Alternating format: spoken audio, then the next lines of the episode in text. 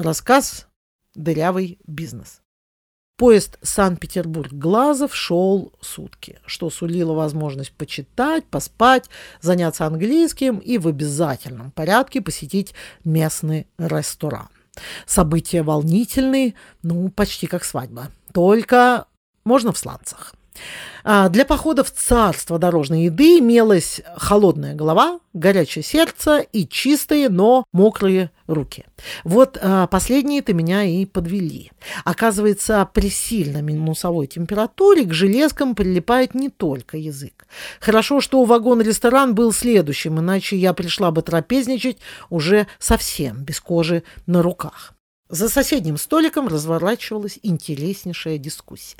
Молодой бизнесмен в майке Дольче Габбана, клетчатых шортах и пластмассовых сланцах, надетых на длинные черно-серые в рубчик и гармошечку носки, вещал о законах бабла.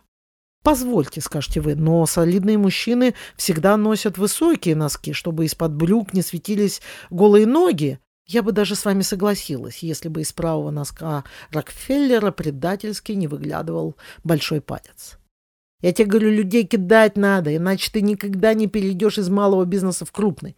Вот ты на чьи сейчас пьешь? Кстати, наливай. На свои. Вот. А по-настоящему богатый человек всегда пьет за чужой счет. Вот как я сейчас. Ха! А ты даже не заметил. Почему не заметил? Заметил. Тем более, что мы пьем ваш коньяк. Если бы вы в тот момент увидели глаза миллиардера, то могли бы сказать, что видели крах империи.